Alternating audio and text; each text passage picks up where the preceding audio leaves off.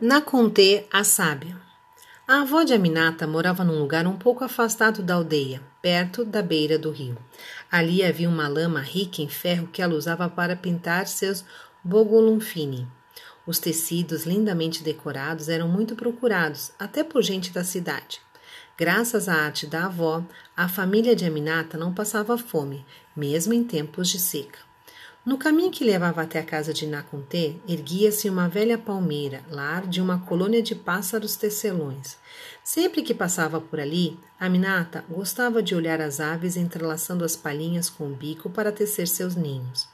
A menina parou a poucos metros da palmeira para se acalmar um pouco. Ela estava magoada e confusa. Suas palavras sem sentido vão estragar nossos tecidos. A fala do ancião ressoava em sua mente e ela se lembrava do rosto do pai mandando embora. Até os pequenos tecelões, sempre tão pacatos, pareciam incomodados com sua presença. Eles piavam sem parar e davam rasantes por cima de sua cabeça. Vocês estão me expulsando também? Mas o que eu fiz?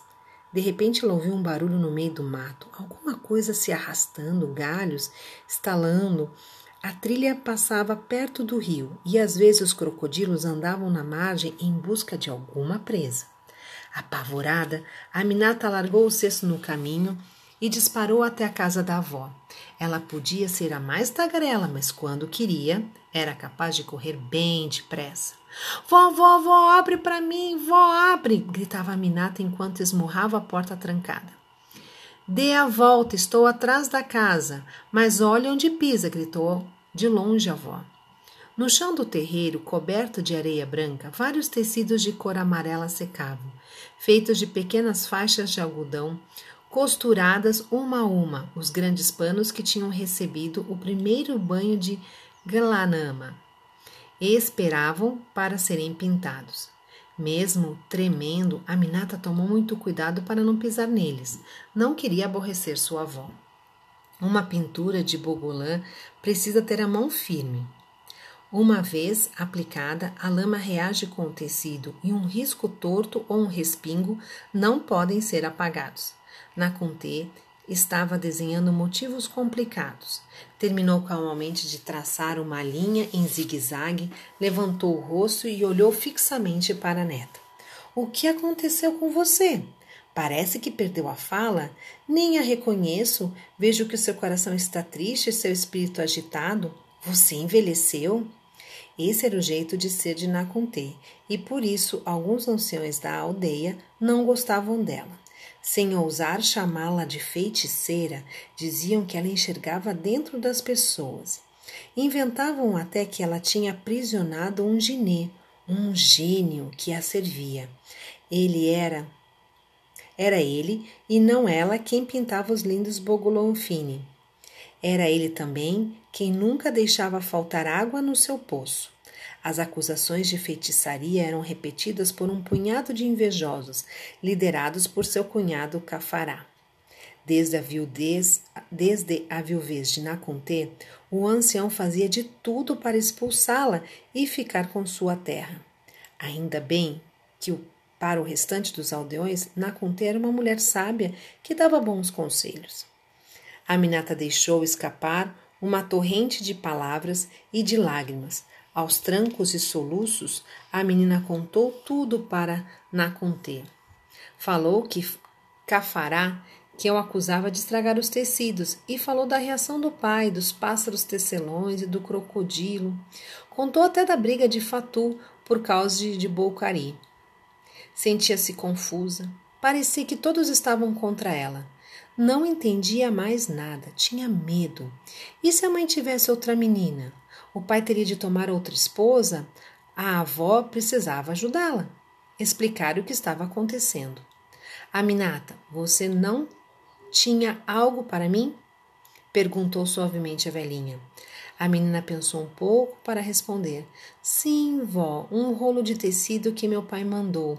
Estava no meu cesto, larguei tudo quando veio o crocodilo. Vamos comigo buscar o cesto. Naconte deu a mão para a neta e as duas refizeram o caminho de volta. Ambas tinham a mesma altura e de longe pareciam duas meninas. Chegaram perto da palmeira, onde os pássaros tecelões estavam quietos agora. No meio da trilha acharam um cesto com um rolo de tecido dentro. Em volta, as pegadas de um animal, talvez um lagarto que tinha parado para farejar os objetos.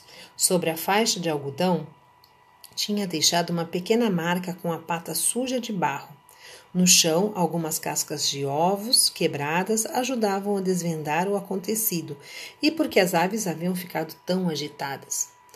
O que você acha, minha neta? Crocodilo esquisito esse. Como bem diz o provérbio, o cão da juventude corre depressa, mas o cão da velhice conhece melhor a floresta. A Minata deu risada, depois ficou séria e perguntou: Vó, ainda não sei o que o velho cafará quis dizer. Por que as minhas palavras poderiam estragar os tecidos e por que não posso aprender a tecer? Naconte suspirou. Falar de cafará sempre a deixava um pouco triste. Temos outro provérbio. Cada panela tem sua concha. Significa que cada família e cada aldeia tem seus costumes. Aqui, em Curufu, a mulher fia e o homem tece. Um completa o outro. Cafará estava defendendo a tradição. Sabe o que dizem os anciões? Que quando o Espírito Criador ensinou os homens a falar, ao mesmo tempo os ensinou a tecer. As palavras sagradas ficaram presas entre os fios de algodão que ele tecia entre os dentes. Por isso, acreditamos que um rangido do tear é como um eco, se o tecelão canta enquanto trabalha, é para juntar sua voz à voz dos ancestrais e fabricar um tecido que vai proteger quem o vestir. Ele tem uma canção para cada um: para a mulher que vai dar à luz, para o homem que sai para caçar, para o morto que volta à terra dos antepassados. Quando o sol se põe, o tecelão deve parar de tecer, senão as sombras da noite entrarão na trama de seu tecido. A Minata entendia agora porque o ancião havia ordenado que ela fosse embora. Ele tivera medo de que sua tagarelice calasse a voz dos ancestrais e ficasse presa nos tecidos de Culu-Culu. Vó, por que Cafará tem tanta raiva da senhora? Não é raiva, menina, só mágoa. Dito isso, Naconte se calou. Era como um véu caído em volta dela e as duas voltaram em silêncio para a casinha à margem do rio.